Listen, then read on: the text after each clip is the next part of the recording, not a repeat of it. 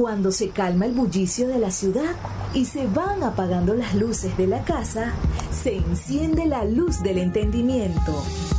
Desde este momento comienza Puerto de Libros, Librería Radiofónica, programa que contiene todos sus elementos tipo A. Puede ser escuchado por niños, niñas y adolescentes sin la supervisión de padres, madres o representantes.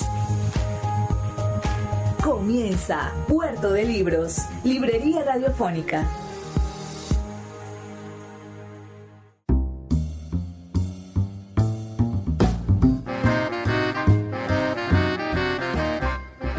Bienvenidos a Puerto de Libros, Librería Radiofónica. Les habla Luis Peroso Cervantes, quien de lunes a viernes de 9 a 10 de la noche trae este programa para todos ustedes por la señal de la 88.1 Radio Fe y Alegría de Maracaibo. Hoy vamos a tener un programa mm, bastante interesante. Supongo que ustedes se preguntarán por qué Luis siempre dice que el programa es bastante interesante. Bueno, porque cada uno de los temas que, que tratamos uh, para mí son vitales. Para mí cada uno es irreemplazable y por eso insistimos en numerarlos. Hoy tenemos el programa número 113, 113 programas interesantes, 113 temas deliciosos. Esos adjetivos que me gusta utilizar a esta hora Quizá porque ya a las 9 de la noche uno tiene cierto apetito, ¿no? Apetito no solamente intelectual, sino también culinario. Y podemos llenar nuestro, nuestro apetito con libros y con otras cosas. Vamos a, tener la oportunidad esta noche de escuchar una entrevista que se le hizo al maestro, al poeta Ernesto Cardenal. Yo siento que que es una dinámica interesante, una dinámica que ustedes y yo vamos a disfrutar bastantísimo, porque me he tomado el atrevimiento de, llenar algunos espacios vacíos que tenía esa entrevista con mi voz, ah, así nos hemos encontrado entonces con que es como si yo estuviese haciendo de la entrevista al poeta. Uh, sí tuve la oportunidad de, de hablar por teléfono con el poeta hace algunos años, en el año 2011, pero bueno, no, de entrevistarlo. Esta entrevista la desarrolló José Montelongo en el año 2016 para la Universidad de Texas en Austin. Y creo que, que va a ser una, una dinámica bastante interesante, bastante divertida, amena, diferente para nuestro programa. Poder hacerle algunas preguntas al poeta y aprovechar esos espacios de esas preguntas para escucharlo, ¿no? Pareciese que estuviese con nosotros el poeta que recientemente ha fallecido, falleció este año 2020. Una gran pérdida para nuestra literatura, sobre todo porque yo tenía en mente el sueño de que la Academia Sueca despertase de sus trances y le diese el premio Nobel de literatura, ya que dejaron que falleciese el gran Nicanor Parra, sin darle el Nobel. Ahora dejaron que muriera también nuestro gran Ernesto Cardenal sin merecer, no, pero mereciéndolo, pero sin que ellos se dieran cuenta que lo merecía o que debían dárselo. El poeta Ernesto Cardenal. Espero no pase lo mismo con nuestro gran Rafael Cadenas, quien merece el Nobel. Estamos en estos días de cuarentena y aprovechemos estos días de, de, de encierro, qué palabra tan terrible, de, de resguardo. Mm, podría ser esa la palabra adecuada para hablar de, de la cuarentena. Estos días de resguardo. Me gusta la palabra resguardo. Vamos a empezar a, a pensar en que estamos resguardados. Resguardados de algunas amenazas. Estos días de resguardo para para crecer, para crecer como seres humanos y por eso tenemos esas herramientas geniales que son los libros, esas herramientas que nos sirven para soñar, para crecer, para, para volar y a veces para pisar la tierra y darnos cuenta de la realidad.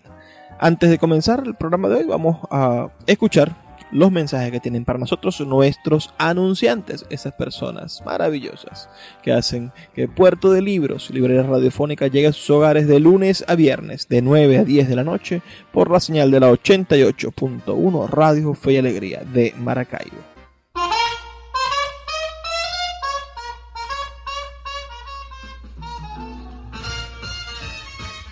Sultana del Lago Editores es una empresa de servicios editoriales radicada en Maracaibo, la única que presta servicios de impresión bajo demanda en nuestra ciudad.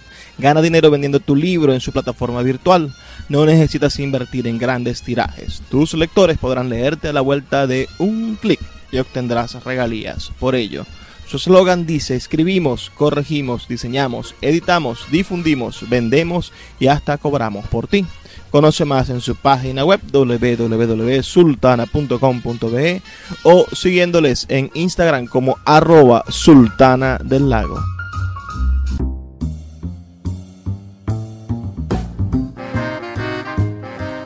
Como ustedes saben, hoy vamos a estar hablando de el poeta Ernesto Cardenal, escuchándole, haciéndole una entrevista al poeta Ernesto Cardenal. Vamos a estar uh, reproduciendo 11 preguntas que se le hizo el poeta Cardenal y yo voy a insertar las preguntas uh, en mi voz para poder tener una dinámica interesante. Esta entrevista fue realizada en el año 2016 por José Montelongo para la Universidad de Texas Austin.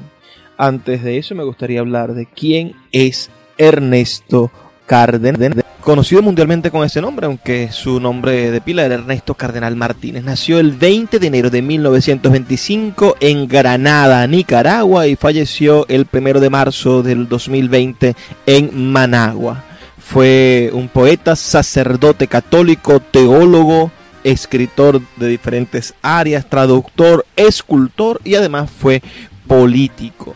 Ernesto Cardenal nació ese 20 de febrero en en Granada, Nicaragua, en el seno de una de las familias más respetables de su país. Durante su infancia residió en la Casa de los Leones, uno de los edificios más relevantes de la ciudad. Su infancia se parece en ciertos aspectos a la de Rubén Darío. Los estudios de primaria y secundaria los cursó en Managua. En 1942 se trasladó a México, donde ingresó en la Facultad de Filosofía y Letras de la Universidad Nacional Autónoma de México, en la que estudió hasta 1946. En 1947 continuó sus estudios en Nueva York, hasta 1949, cuando emprendió un viaje por Europa que duraría dos años visitando España, Suiza e Italia. En junio de 1950 volvió a Nicaragua, donde participó en la Revolución de Abril de 1954 contra Anastasio Somoza García. El golpe de Estado falló y terminó con la muerte de muchos de sus compañeros y amigos. En 1957 Ernesto Cardenal decidió entrar en la abadía trapense de Nuestra Señora del Getsemaní en Kentucky, Estados Unidos, donde conoció al monje y escritor norteamericano Thomas Merton, que era maestro de novicios. Al año de fallecer este accidentalmente en Bangkok, Tailandia, Cardenal escribió sobre dicha pérdida. Su muerte es la pena mayor que he tenido en mi vida religiosa o en mi vida, creo yo, él era para mí un padre espiritualmente hablando. En Estados Unidos, Cardenal conoció a Hop Portocarrero el día en que ella se graduaba en la universidad. Portocarrero era una joven norteamericana de origen nicaragüense de clase alta, pariente de los Somoza. Más tarde se casó con su primo Anastasio Somoza de Ballet y se convirtió en la primera dama de Nicaragua cuando éste llegó al poder. En aquella oportunidad que recuerda Cardenal, Porto Carrero no tuvo interés en mantener ningún tipo de relación amistosa con él. En 1959 abandonó el monasterio para estudiar teología en Cuernavaca, México. Se ordenó sacerdote en Managua en 1965 y luego fundó una comunidad cristiana casi monástica en una de las islas del archipiélago de Solentiname, en el lago Cocivolca, el gran lago de Nicaragua. Allí escribió el famoso libro El Evangelio de Solentiname y fundó una comunidad de pescadores y artistas primitivistas que se hizo mundialmente famosa. Cardenal pasaba sus vacaciones en esa isla, donde leía las obras completas de Rubén Darío, escribía o dirigía la misa de Semana Santa en una pequeña iglesia de la localidad. En 1971 viajó a Chile donde se reunió con el presidente Salvador Allende. Según cuenta Cardenal, su visita al país suramericano se dio el mismo día en que llegó la noticia del Premio Nobel de Literatura a Pablo Neruda, poeta chileno, de quien el nicaragüense reconoció una gran influencia en su obra y de la cual costó librarse, según sus propias palabras. Fue partidario de la revolución desprovista de venganza. Cardenal colaboró estrechamente con el Frente Sandinista de Liberación Nacional en la lucha contra el régimen de Somoza. Tras el triunfo de la Revolución Nicaragüense, el 19 de julio de 1979 fue nombrado ministro de Cultura, cargo que ostentó hasta 1987, año en el que el ministerio se cerró por razones económicas derivadas del hostigamiento armado impulsado y apoyado por Estados Unidos. En 1980 recibió el Premio de la Paz del Comercio librero alemán. El 4 de marzo de 1983, el Papa Juan Pablo II visitó Nicaragua y en la recepción ofrecida por el gobierno nicaragüense, Ernesto Cardenal lo recibió arrodillado. Goitila, ah, con gesto duro y el dedo índice señalándole, lo reprendió públicamente por formar parte del gobierno sandinista. La imagen dio la vuelta al mundo y se convirtió en el ícono de la lucha de Juan Pablo II contra las ideas sandinistas y la izquierda. El Papa recriminó a Cardenal que propagara doctrinas apóstatas y que formara parte del gobierno sandinista.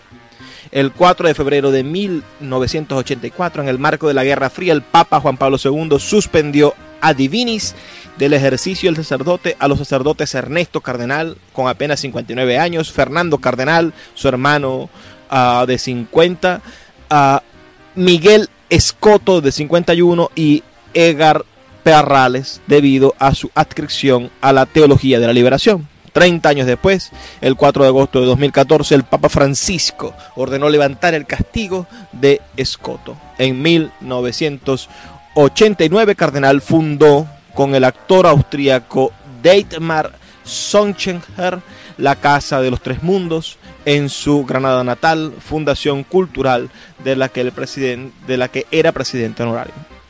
Cardenal abandonó el Frente Sandinista de Liberación Nacional en 1994 en protesta contra la dirección de Daniel Ortega, actual presidente de Nicaragua, y más tarde dio su apoyo moral al movimiento renovador sandinista y a la alianza partido MRS, las siglas de Movimiento Renovador Sandinista, durante las elecciones del año 2006, al igual que a otros destacados literatos nicaragüenses como Yoconda Belli y Sergio Ramírez Mercado, fundador de ese movimiento. En mayo del 2005 fue nominado al Premio Nobel de Literatura, que no recibió. Dos meses más tarde participó en la inauguración de Telesur junto a personalidades como Danny Glover, Eduardo Galeano, Pino Solanas y Adolfo Pérez Esquivel. Ese mismo año recibió como presidente de la Asociación para el Desarrollo de Solentirame el reconocimiento internacional FOCA Mediterránea, distinción otorgada por Mediterránea y la Diputación de Tarragona. Cardenal viajó a México en el 2007, país donde, entre otras actividades, se entrevistó con el subcomandante Marcos del Ejército Zapatista de Liberación Nacional y participó en el 12 Encuentro Hispanoamericano de Escritores Horas de Junio organizado por la Universidad de Sonora. Ese año estuvo dedicado al poeta nicaragüense, quien hizo una lectura de Polvo de Estrellas sobre la utopía social y dio un recital de sus poemas en el auditorio de la Sociedad Sonorense de Historia.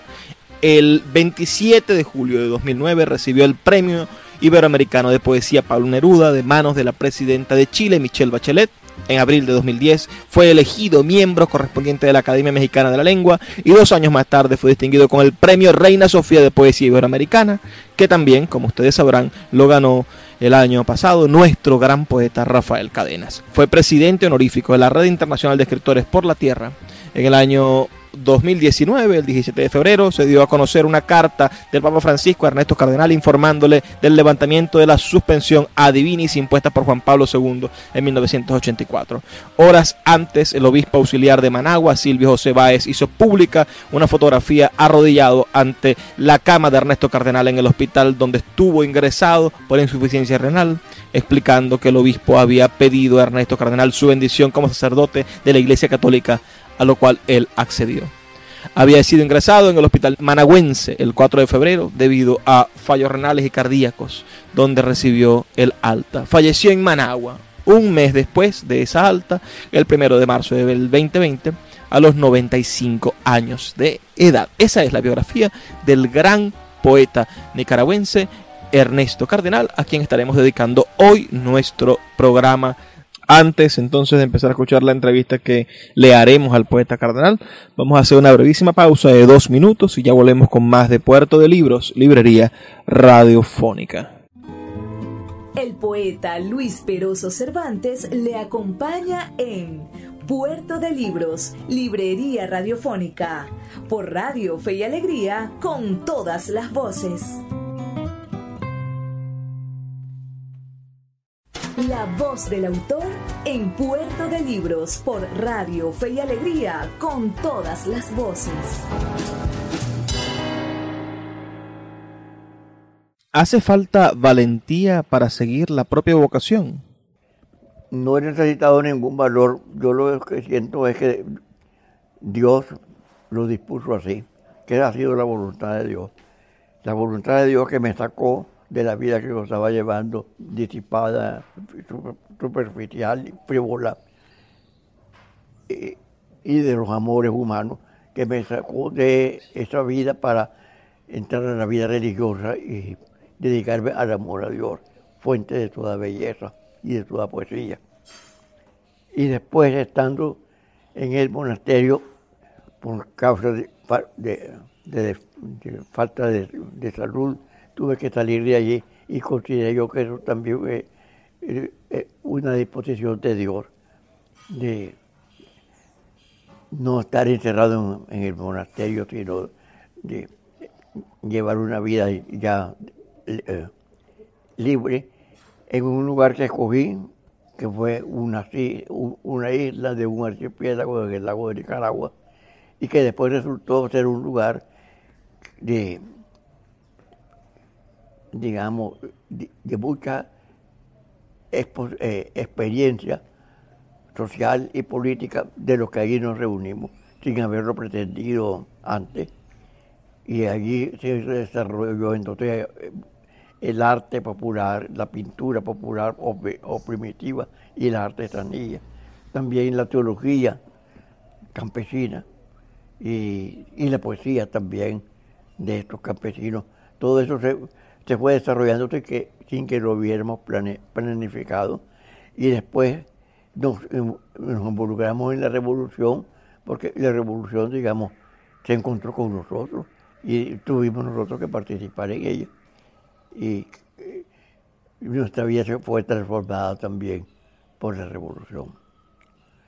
Todo lo pienso yo como, algo que Dios lo fue planificando en mi vida, para lo cual yo no necesité ninguna, ningún arrojo, ninguna, ningún esfuerzo especial, ni, ni, ni, ninguna valentía especial tampoco. Háblenos por favor de la influencia de Thomas Merton sobre usted?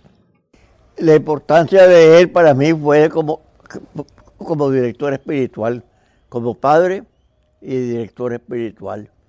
No tanto influencia literaria, propiamente no hubo influencia literaria mía de Merton. Yo ya llegué con una influencia literaria ya muy madura. Y él no me influyó. Más bien hay un famoso este, biógrafo de Merton, que tiene una biografía muy grande de Merton, como de mil páginas, donde dice desde que eh, mi poesía lo influyó a Merton. Y yo creo que hay algo de eso, es cierto. Pero la influencia de él fue eh, como director espiritual. Yo tuve dos grandes, se puede decir, influencias personales. José Cordero Urtecho en Nicaragua, con influencia literaria, y Tomás Merton, influencia espiritual y mística. ¿Qué puede decirnos de la influencia del poeta inglés R. Pound en su obra? La gran lección para mí de, de Pound y es la influencia literaria más grande pues, que yo tuve en toda mi vida, la de, la de R. Pound.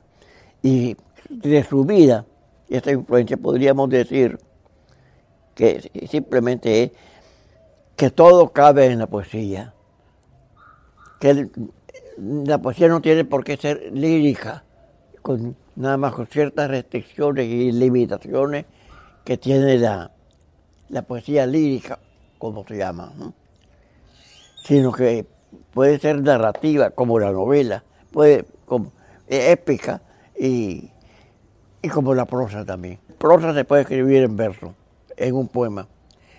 En un poema uno puede hacer su autobiografía y, también eh, se puede en la poesía. Y se puede escribir de, historia, se puede escribir de política, como de ensayos políticos, de poesía jocosa, hacer chistes, eh, cualquier cosa en la prosa cabe, cualquier cosa en la poesía cabe. Esa es la lección. Usted escribió un nuevo libro de salmos. ¿Qué puede decirnos de esa experiencia creativa? Los monjes trapeces eh, recitan los salmos siete veces al día. Y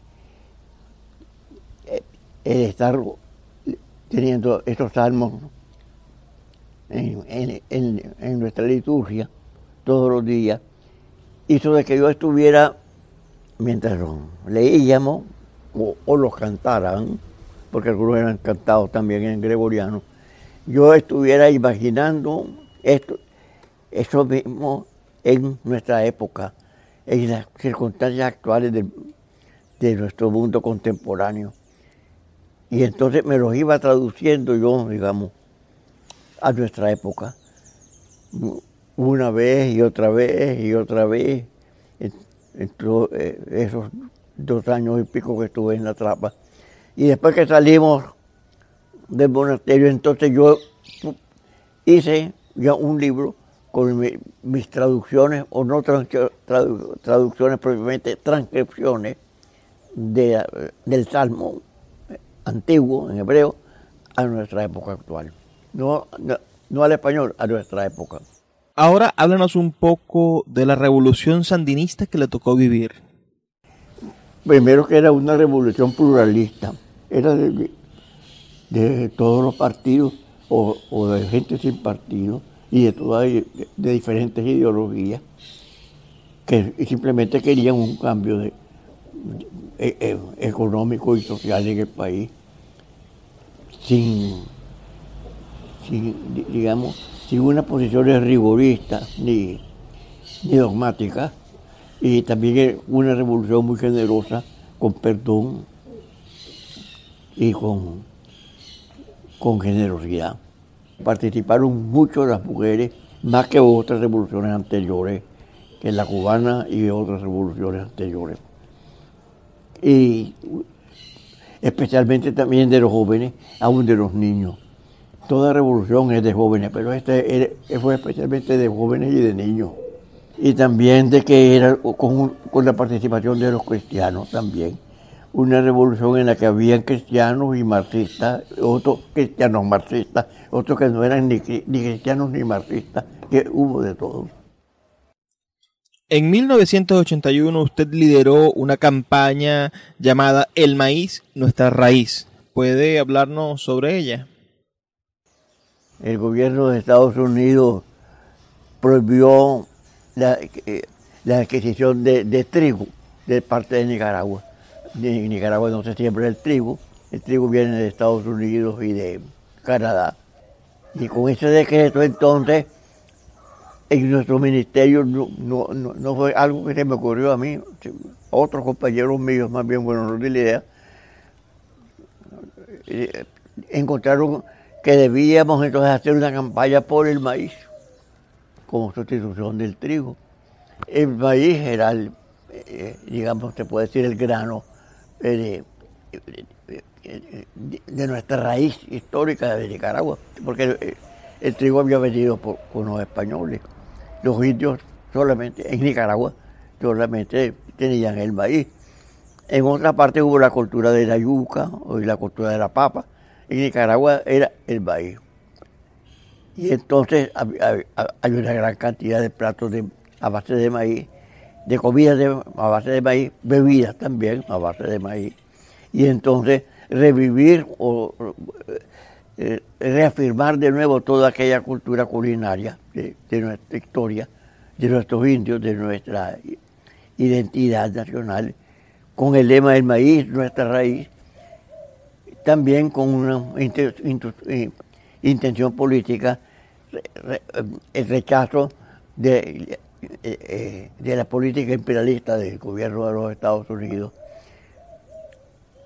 Y entonces se, hizo lo que se llamó la Feria del Maíz.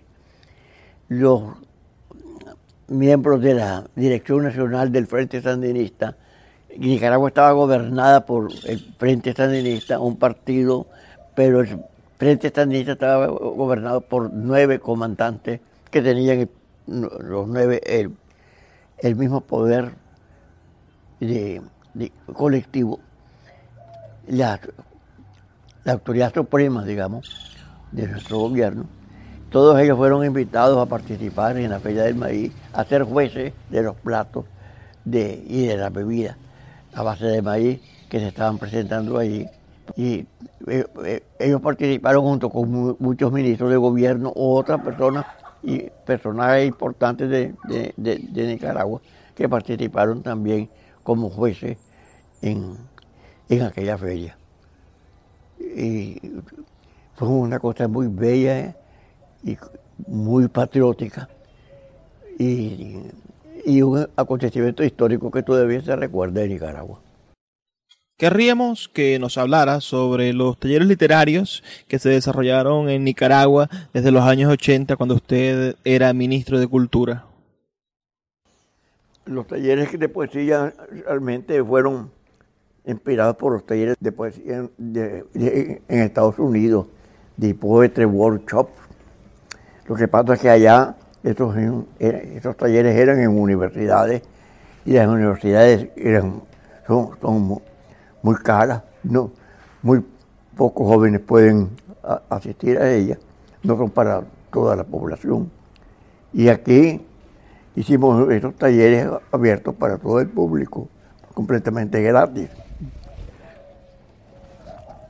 Resulta que Nicaragua es un país de poetas, un país que aman mucho la poesía, pero la, eh, eh, la mayor parte del pueblo desconocía la buena poesía moderna.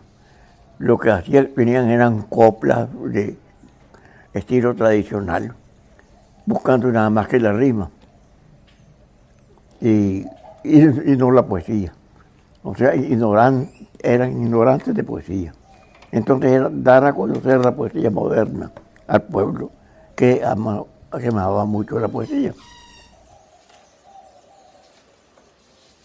lo que se hacía era primero leerle muestras de, la poesía mundial, de la poesía griega, latina, la poesía china, japonesa, la poesía de los países modernos, de Europa, de Estados Unidos y también de Nicaragua. Y aún de talleres de poesía que ya habían empezado a funcionar antes, también se leían poemas de los talleres. Y después que cada uno presentara sus textos como quisiera escribiera lo que quisiera. Y se, y se ponían a discutir, se ponían a discusión colectiva los poemas que cada uno presentaba. Y todos opinaban acerca de, de lo que se les leía. Y, poco a poco entonces se iban dando cuenta de cómo era la poesía y, poco a poco iban haciendo buenos poemas ya. Unas veces más pronto, otras veces menos, pero ya siempre era un cambio de, estilo de poesía. Esto fue lo que se llamó un estilo de Ernesto Cardenal, pero no era así, era de la poesía mundial, de toda la poesía, distinta de, de, la que se había considerado como la poesía en Nicaragua, que eran nada más las coplas rimadas. Se hicieron como 70 talleres de estos en todo el país. A, ellos asistieron como unas dos mil personas, especialmente jóvenes, pero eran para todas, personas también de toda edad y de toda condición. Habían también para empleadas domésticas, para los trabajadores, para los artesanos, para las comunidades indígenas también, incluso para el ejército, para la policía. era muy fácil hacer poesía, eh, talleres con ellos, por la disciplina que tienen. Los, los, los- los militares tenían ya sus escuelas militares donde estaban reunidos, simplemente se hacía una reunión sobre la poesía allí donde ellos estaban. También hubo talleres para los agentes de inteligencia militar que tenían que, que no podían eh, firmar con su nombre los poemas porque era, era secreto militar. Y en la policía también. En el extranjero muchos se extrañaban de cómo se po- podían hacerse poemas con la policía. Bueno, esa es la, la policía, como también los soldados del ejército, eran los antiguos guerrilleros, jóvenes que habían tomado las armas y ahora eh, eh, prestaban su servicio a la revolución en la- o en la policía o, en el ejército, muchachos y muchachas, y con los mismos problemas, e intereses, eh, eh, emociones de, de todo joven, el que fueran eh, em- em, soldados o policías, no impedía que, fue- que- no pudieran ser también poetas. Y también entonces se hizo poesía con las Fuerzas Armadas que se llamaban. No había recetas para hacer poemas, lo que había era una lo que había era unas recomendaciones que yo daba de cosas que no se debían de hacer. No de que se hicieran, sino de que no se debían de hacer. Que no se eh, hicieran, eh, se recurrieran a lugares comunes, por ejemplo. Que no se buscara rimar. De que no se buscara un lenguaje literario de libresco, sino que la poesía fuera con el lenguaje de todos los días, el lenguaje de la calle, el lenguaje de sus vidas. Esas fueron las recomendaciones que se daban, a las que yo les llamaba reglas, pero no eran reglas para positivas, eran más bien consejos para- de cosas que no se debían de hacer. Y eso era para principiantes. Claro que un poeta ya formado podía jugar con lugares comunes, con la rima, con, como quisiera, pero para empezar había que tener, eh, digamos, eh, eh, conocer esas condiciones de, de práctica para escribir poesía.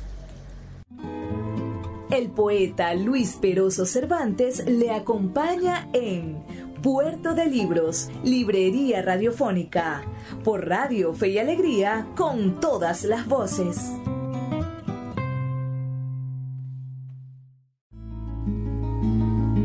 Escuchas Puerto de Libros, Librería Radiofónica, por Radio Fe y Alegría, con todas las voces.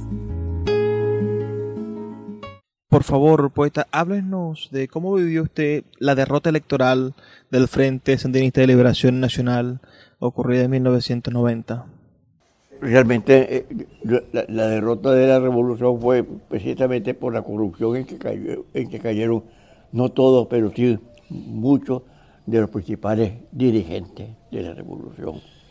Porque al, perder eh, la- las elecciones, muchos perdieron la moral, se desmoralizaron. Pudiera haber sido una revolución que continuara en la oposición, como era lógico en, una auténtica democracia, y aquella era democracia, el que se- se pudieran ganar o perder las elecciones y se pudiera estar en el gobierno o pasar a la oposición con mira a unas nuevas elecciones más, tarde. Pero cuando se pierde la moral y se empiezan a hacer grandes robos escandalosamente, eh, eh, ya no hay revolución. Esta fue la verdadera derrota de la revolución. No la pérdida de las elecciones, sino la pérdida de la moral por la pérdida de las elecciones. Ahora quisiéramos saber sobre la relación de ciencia y poesía en su obra. Esto no, en mí no es reciente, esto ha sido en mí, desde, el- principio de mi poesía. Desde el comienzo yo em- empecé a sentir una atracción por las ciencias natu- naturales, la astronomía, eh, la biología, la, física, la, la vida de los océanos, digamos, y de la selva, y del cielo y de la tierra, toda la, creación, que es la que es estudiada por las distintas ciencias. Y entonces a mí me gusta también usar el lenguaje científico, siempre de, que se pueda entender, porque es muy preciso y, y, porque es científico y al mismo tiempo puede ser poético. ¿Cree usted que es incompatible la ciencia y la religión? No en absoluto. Algunos dicen de que puede acercarnos más a Dios, la ciencia, que la, que la religión. Y así hay, algunas veces la religión divide a los pueblos y la ciencia no, no divide sino une. Y para mí también la ciencia es un camino a Dios. Y algunas veces yo estoy leyendo libros científicos como, como con una oración, como en un estado de oración, leyendo sobre la creación y pensando también en el creador de esa creación. Finalmente, su archivo personal, integrado por cartas, diarios, manuscritos y un sinnúmero de papeles, fue trasladado recientemente a los Estados Unidos. ¿Tiene usted alguna reserva al respecto? Yo soy de, los que aman a Estados Unidos. cuando hablamos de los yankees, no estamos pensando en los Estados Unidos. hablamos de la poesía de Estados Unidos, no de la poesía yankee, de la novela, no la novela yankee o la película yankee, sino la cultura de Estados Unidos.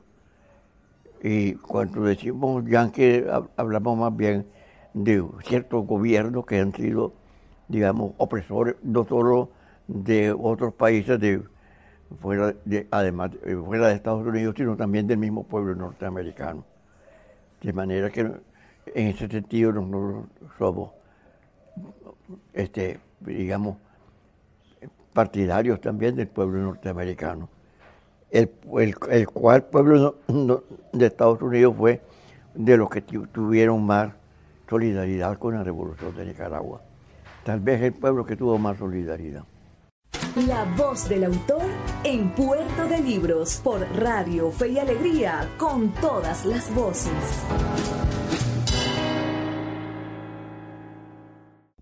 Pues para mucha gente Solentiname es como un símbolo de cultura, de pintura primitivista, de artesanía. Para otros es un símbolo en la lucha por la liberación. Y ahora algunos lo ven como un destino turístico. ¿Qué significa para vos Solentiname? ¿Cómo llegaste ahí? Yo tuve repentinamente a mitad de mi vida una inesperada conversión a Dios, que me reveló Dios y, me, enamoré de Dios. Y entonces no quise otra cosa más que vivir a solas con Dios. Y busqué un lugar, una orden religiosa que fuera así, donde no hubiera más que Dios. Por eso es que yo busqué la orden trapense.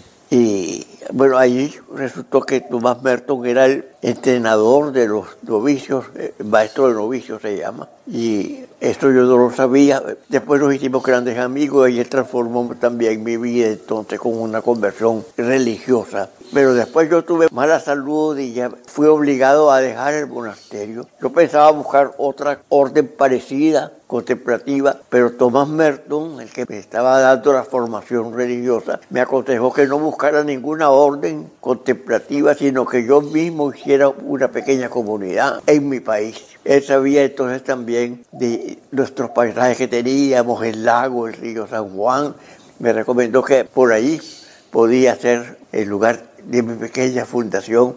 Entonces yo salí ya de, ese monasterio buscando el lugar de, de la fundación. Yo, pensaba en el río San Juan, eh, enamorado del lago y del río. También había pensado en Gomete y Tomás Merton también quería hacer una fundación, él que ya no fuera eh, la orden trapense, sino independiente de toda orden. Y primero él tuvo la idea de hacerlo en las Islas Vírgenes, que habían hablado a él de las Islas Vírgenes del Caribe. Y yo lo convencí de que también teníamos una isla muy bella en Nicaragua, la isla de Corn Island. Y también le, eh, Pablo Antonio, que me carteaba conmigo, recomendó entonces Jometepe. Y entonces Jamerton pensó en Nicaragua. Y, le escribió al obispo de, de Corn Island, tenía que ser con la autorización de ese obispo. El obispo era un yankee, un norteamericano capuchino, que le escribió de que era un lugar realmente muy bello para una orden contemplativa y le dice, aunque el obispo ha querido siempre tener sus últimos días allí. Y después también ya se pensó en Gometepe y entonces como esto tenía que ser ya ta- también algo clandestino en el monasterio, que no supiera, no se enterara el abad de lo que se estaba planeando, ya Merton, me- cuando yo ya había salido, me escribía en, digamos, en, en, un, en un código que teníamos, decía Ometepe, sabiendo que no iban a entender los monjes trapeces que era Ometepe, para hablar de la fundación. Por esos días también mi hermano Popo, mi hermano mayor que yo, que tenía un pequeño yate porque era aficionado a la pesca, pasó por Solentiname. Solentiname no era conocido por nadie y me recomendó que ese lugar podía ser muy apropiado, que era un lugar muy bello, también una tierra muy buena para una pequeña fundación ahí. Y entonces ya pensé yo en Solentiname. Por eso salió, apareció Solentiname en mi vida.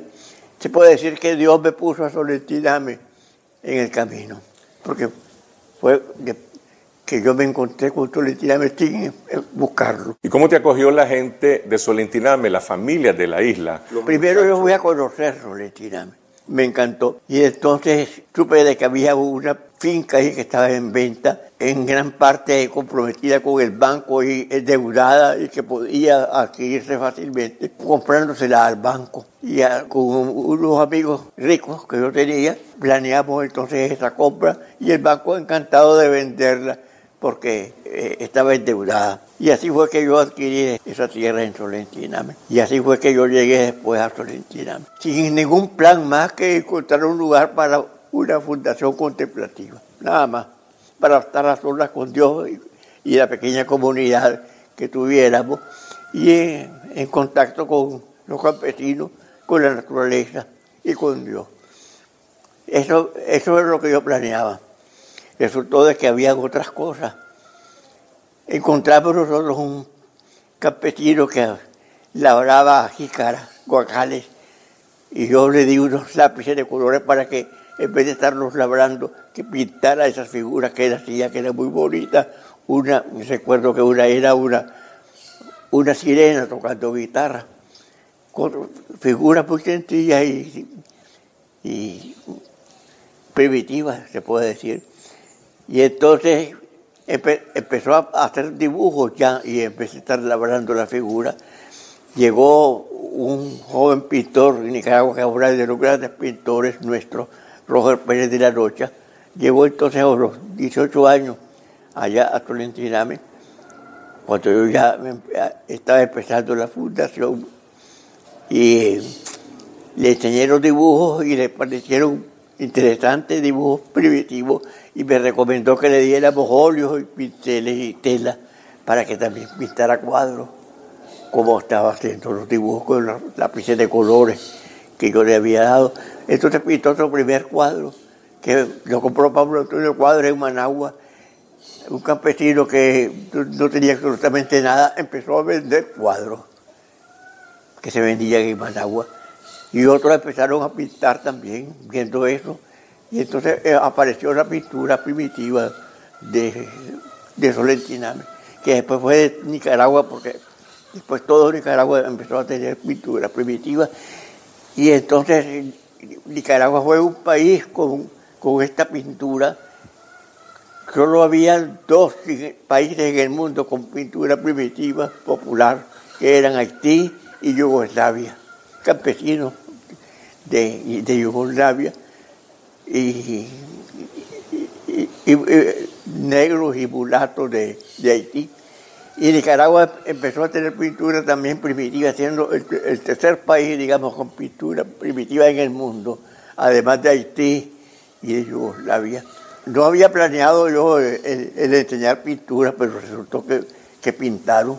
Y después un niño de 13 años, como yo estaba haciendo algunas esculturas para sobrevivir, teníamos esculturas que yo hacía de de ma- de madera. Empezó también a, hacer figuritas en ma- madera de jobo, que es una madera muy, suave, y la corteza de un árbol. Y entonces yo vi que eran muy bonitas figuras primitivas y le recomendé entonces que las hiciera en grande y entonces empezó a hacerlas, yo se las empezaba a pagar para que las hiciera y entonces otros empezaron también a hacer y, hacer, y también las pagaba yo y entonces se hizo la, la digamos, la artesanía de Soletiname que después también influyó mucho en todo el país. Vos fundaste una comunidad religiosa contemplativa que después pasó a la acción política. ¿Cómo se produjo ese tránsito entre la religión, la reflexión y la lucha guerrillera? Yo les daba formación religiosa, que era la del Evangelio, el Evangelio a la luz de la revolución. Y entonces empezaron a ser revolucionarios también algunos, no todos, un pequeño grupo que yo fui for- formando. Y después también hicieron poesía. Y entonces pasó también a hacer la poesía de la cam- campesina de Solentiname. Y todo, eh, eh, to- todas estas cosas que yo no lo había planeado, pues fueron apareciendo. Y entonces también los muchachos se hicieron revolucionarios, empezaron a comentar el Evangelio junto conmigo en la misa y esos comentarios eran muy buenos, muy, eh, eh, sabios, muy teológicos, muy místicos también y muy políticos. Y entonces se fue formando to- todo un libro, yo lo fui grabando y recogiendo y después se publicó ese libro que se llamó El Evangelio de Solentiname que también fue eh, de mucha circulación en el mundo, eh, con muchas ediciones en muchos países. Bueno, y entonces después eh, recibieron, recibimos, pues, se puede, una información del, del Frente Sandinista, que era una pequeña guerrilla que, estaba en, la montaña, diciéndonos de que también la zona nuestra del guerrillo San Juan iba a tener su movimiento guerrillero y que se iba a necesitar entonces la cooperación, la, la, forma, la participación de, de Solentiname. Y estos muchachos y muchachas, que también algunas eran mujeres, empezaron también a hacer, a, interesarse mucho en esto y digamos, ellos ya desde antes se querían ir de Solentiname a, las montañas de la guerrilla, yo los, los, los tenía que estar deteniendo y entonces em, se entusiasmaron mucho sabiendo que ellos iban a participar. Ahora, esos muchachos, pues, guerrilla. la- esos Así fue que la, la guerrilla de Solentiname. El poeta Luis Peroso Cervantes le acompaña en Puerto de Libros, Librería Radiofónica, por Radio Fe y Alegría, con todas las voces.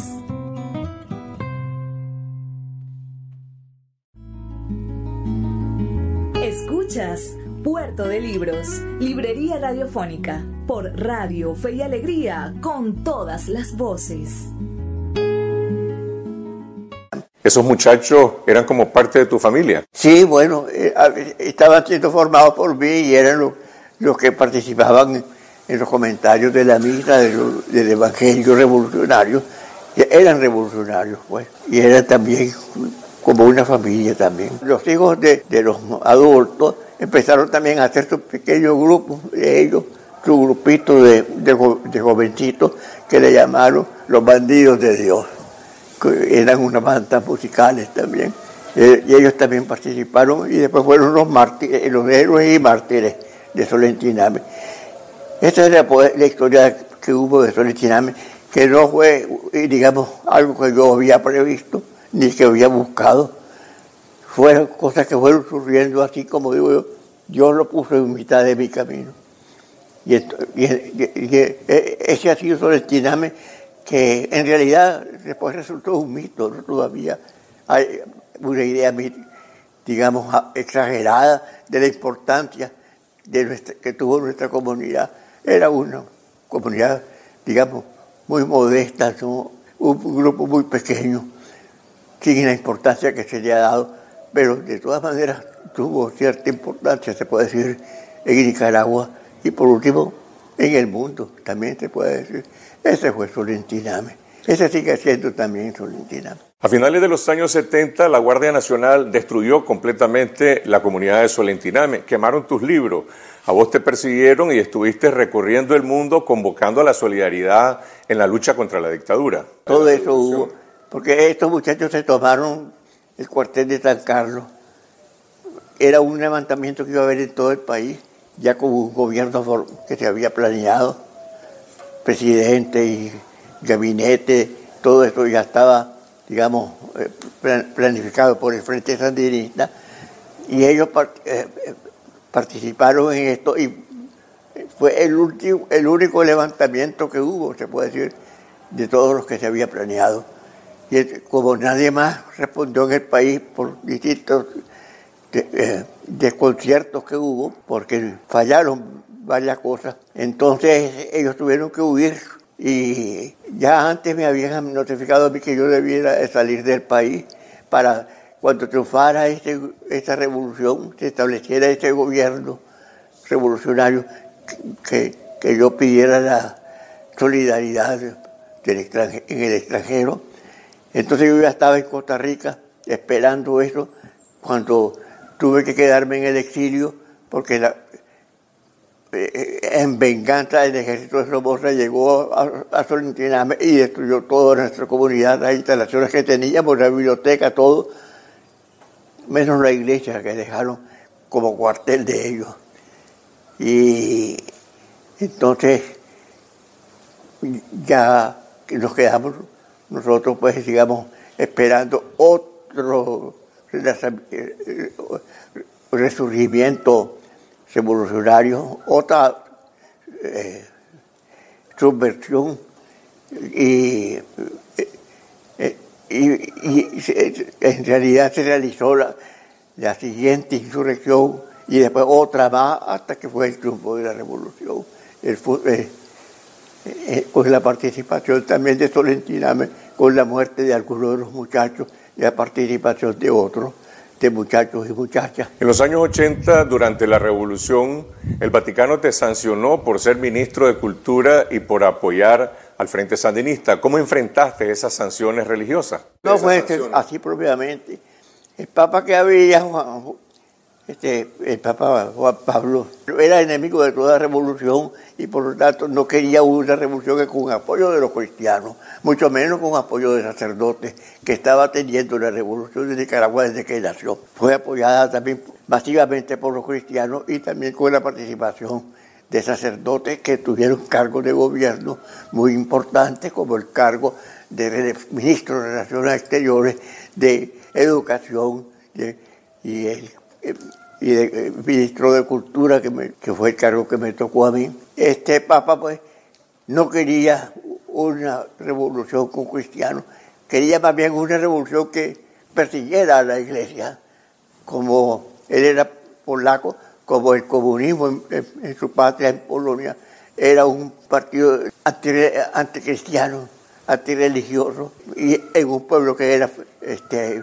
masivamente católico como Polonia, él quería también que en Nicaragua la, revolución persiguiera a la iglesia porque eh, eh, eh, era un país católico y sería impopular. Y entonces cuando él vino a Nicaragua fue que vino, digamos, a atacar a la revolución. Lo primero que hizo fue también atacarme a mí públicamente, regañándome por mi participación en el gobierno. Y fue que usted debe ordenar su situación, que quería decir que yo debía de renunciar a mi cargo de ministro. Los que teníamos cargos en la revolución, sacerdotes que teníamos cargos en la revolución, veíamos de que teníamos la obligación, digamos, eh, eh, eh, evangélica de participar en ella y que no debíamos renunciar. Entonces no, no, le, no le hicimos caso al Papa y entonces fue que tuvimos una, una sanción por participar en la revolución. Eso fue. A vos te persiguió la dictadura de Somoza, te sancionó el Vaticano y ahora está siendo condenado en los tribunales de Daniel Ortega por una disputa en torno a la administración de un hotel en Solintiname. ¿Cómo reaccionás a esa condena? Simplemente yo espero que, que eso no, no, no, no se siga haciendo porque, bueno, ya antes he dicho de que estamos en una dictadura, de que es una dictadura la que me persigue, de que soy un perseguido político. En realidad no tengo cómo defenderme. Eh, entonces, simplemente espero de que estos ataques eh, no, no, sigan existiendo. Poeta, ¿cómo evaluás la reacción de la gente que se ha pronunciado dentro y fuera de Nicaragua sobre esta condena que te están haciendo? Algo inesperado para mí que hubiera tanta solidaridad en, Nicaragua y en el mundo, sobre todo pues afuera de Nicaragua. Y eso es lo que me defiende también. Pues tus primeros poemas son sobre el amor a las muchachas. Después hay una etapa en que escribí sobre el amor a Dios o el amor divino y en los últimos años escribiste sobre el amor cósmico, el amor al universo. ¿Cuál es la diferencia entre estas tres manifestaciones del amor? Yo he tenido, digamos, muchos temas en mi poesía. el, primer tema amoroso de mi poesía juvenil, que eran años, fueron años de, muchos enamoramientos. Después he tenido una poesía también histórica, de crónica de historia de Nicaragua y de, América. Y después poemas políticos también. Todos estos han sido temas que yo he usado. Pero desde joven también empecé a interesarme mucho por la naturaleza y por la ciencia, las ciencias naturales. También me inspiraba mucho eso y desde entonces empecé a tener notas y algunas veces menciones en mi poesía de, digamos, de, datos históricos en la lengua, en la, lengua científica. Datos no, no, históricos, datos científicos. Y empecé también a vislumbrar de que podía ser un poema extenso sobre los temas científicos de la naturaleza, el cosmos, y que podía ser un, poema de unas 100 páginas, de unas 90 páginas, y fui reuniendo material para eso, y después esto fue creciendo, y ya eran demasiadas notas que tenía de, poesía científica, y yo vi de que tenía que, ese sería un poema ya, digamos, muy monótono, muy difícil ya de, de apreciar su lectura y que debía de agregarle otras cosas personales y anécdotas para, digamos, darle un poco de, variedad al poema, quitarle la, monotonía que era. Entonces fue creciendo más y ya llegó a ser de, más de 500 páginas. Esa es la historia del poema que, que, es un solo poema con, con tantas páginas, con más de 500 páginas pero fue una obra de, de 30 años, digamos, fui recopilando materiales y entonces fue creciendo el poema. Pero para escribir el cántico cósmico leíste muchísimos libros de ciencia. Principalmente sí, y lo sigo leyendo porque sigo también con esta inspiración siempre para cosas nuevas. La ciencia descubre también cosas nuevas y yo las, las puedo incorporar en mi poesía. Aunque ya el, libro cántico cósmico ya no lo sigo eh, eh, aumentando más porque ya está demasiado grande. Pero hago nuevos poemas con los mismos temas científicos, se puede decir, y usando también el lenguaje científico, que, para mí es poético. ¿Es una poesía científica o una fusión de la poesía con la ciencia? Es una poesía científica o, o una ciencia poética, así como hay ciencia ficción, también hay, digamos, poesía eh, eh, ciencia, poesía. Y se puede decir que en eso yo he sido un innovador. No sé de ningún otro poeta en el mundo que esté haciendo una poesía dedicada a la ciencia más que yo. Yo no sé de otro. En tu poesía hay una dimensión mística. Hay de todo ahí. También aparece Dios, no podía estar fuera, ¿no?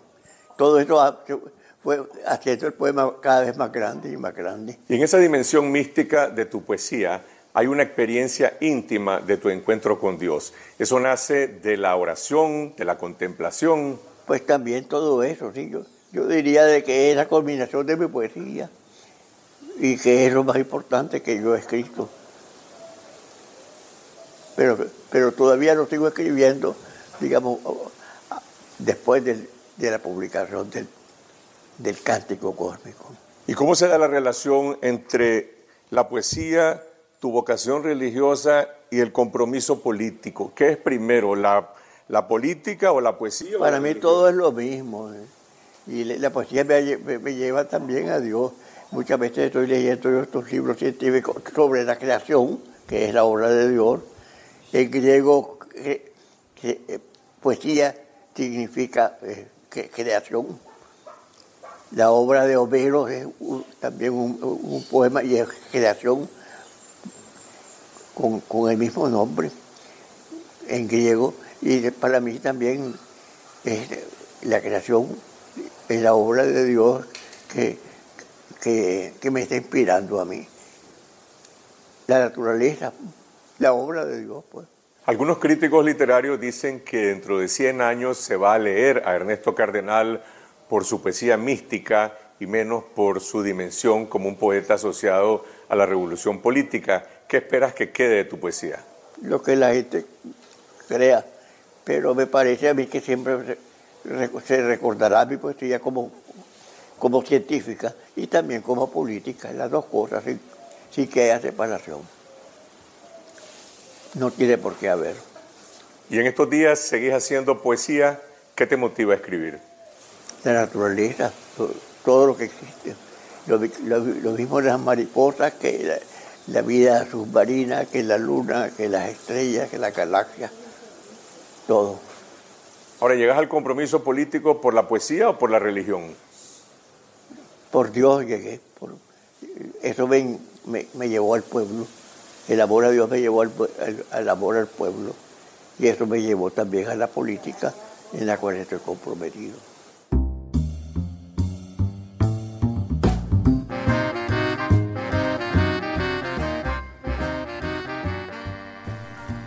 Ahora sí llegamos al final de nuestro programa. Ha sido un placer trabajar para ustedes, tener este brevísimo pero intenso recorrido por el mundo de las letras y los libros. Estuvimos en Puerto de Libros, Librería Radiofónica. Les habló Luis Peroso Cervantes, quien de lunes a viernes de 9 a 10 de la noche les trae este espacio por la señal de la 88.1 Radio Fe y Alegría de Maracaibo y los dejo con el mensaje que siempre me gusta dejarles, esta invitación a ser felices. Por favor, sean felices, lean poesía.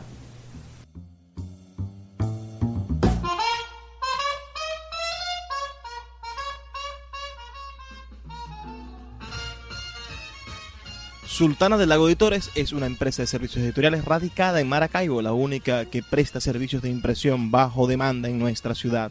Gana dinero vendiendo tu libro en su plataforma virtual.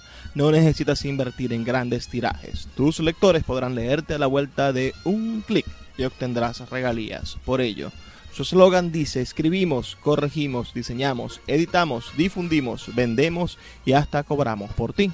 Conoce más en su página web www.sultana.com.be o siguiéndoles en Instagram como arroba sultana del lago.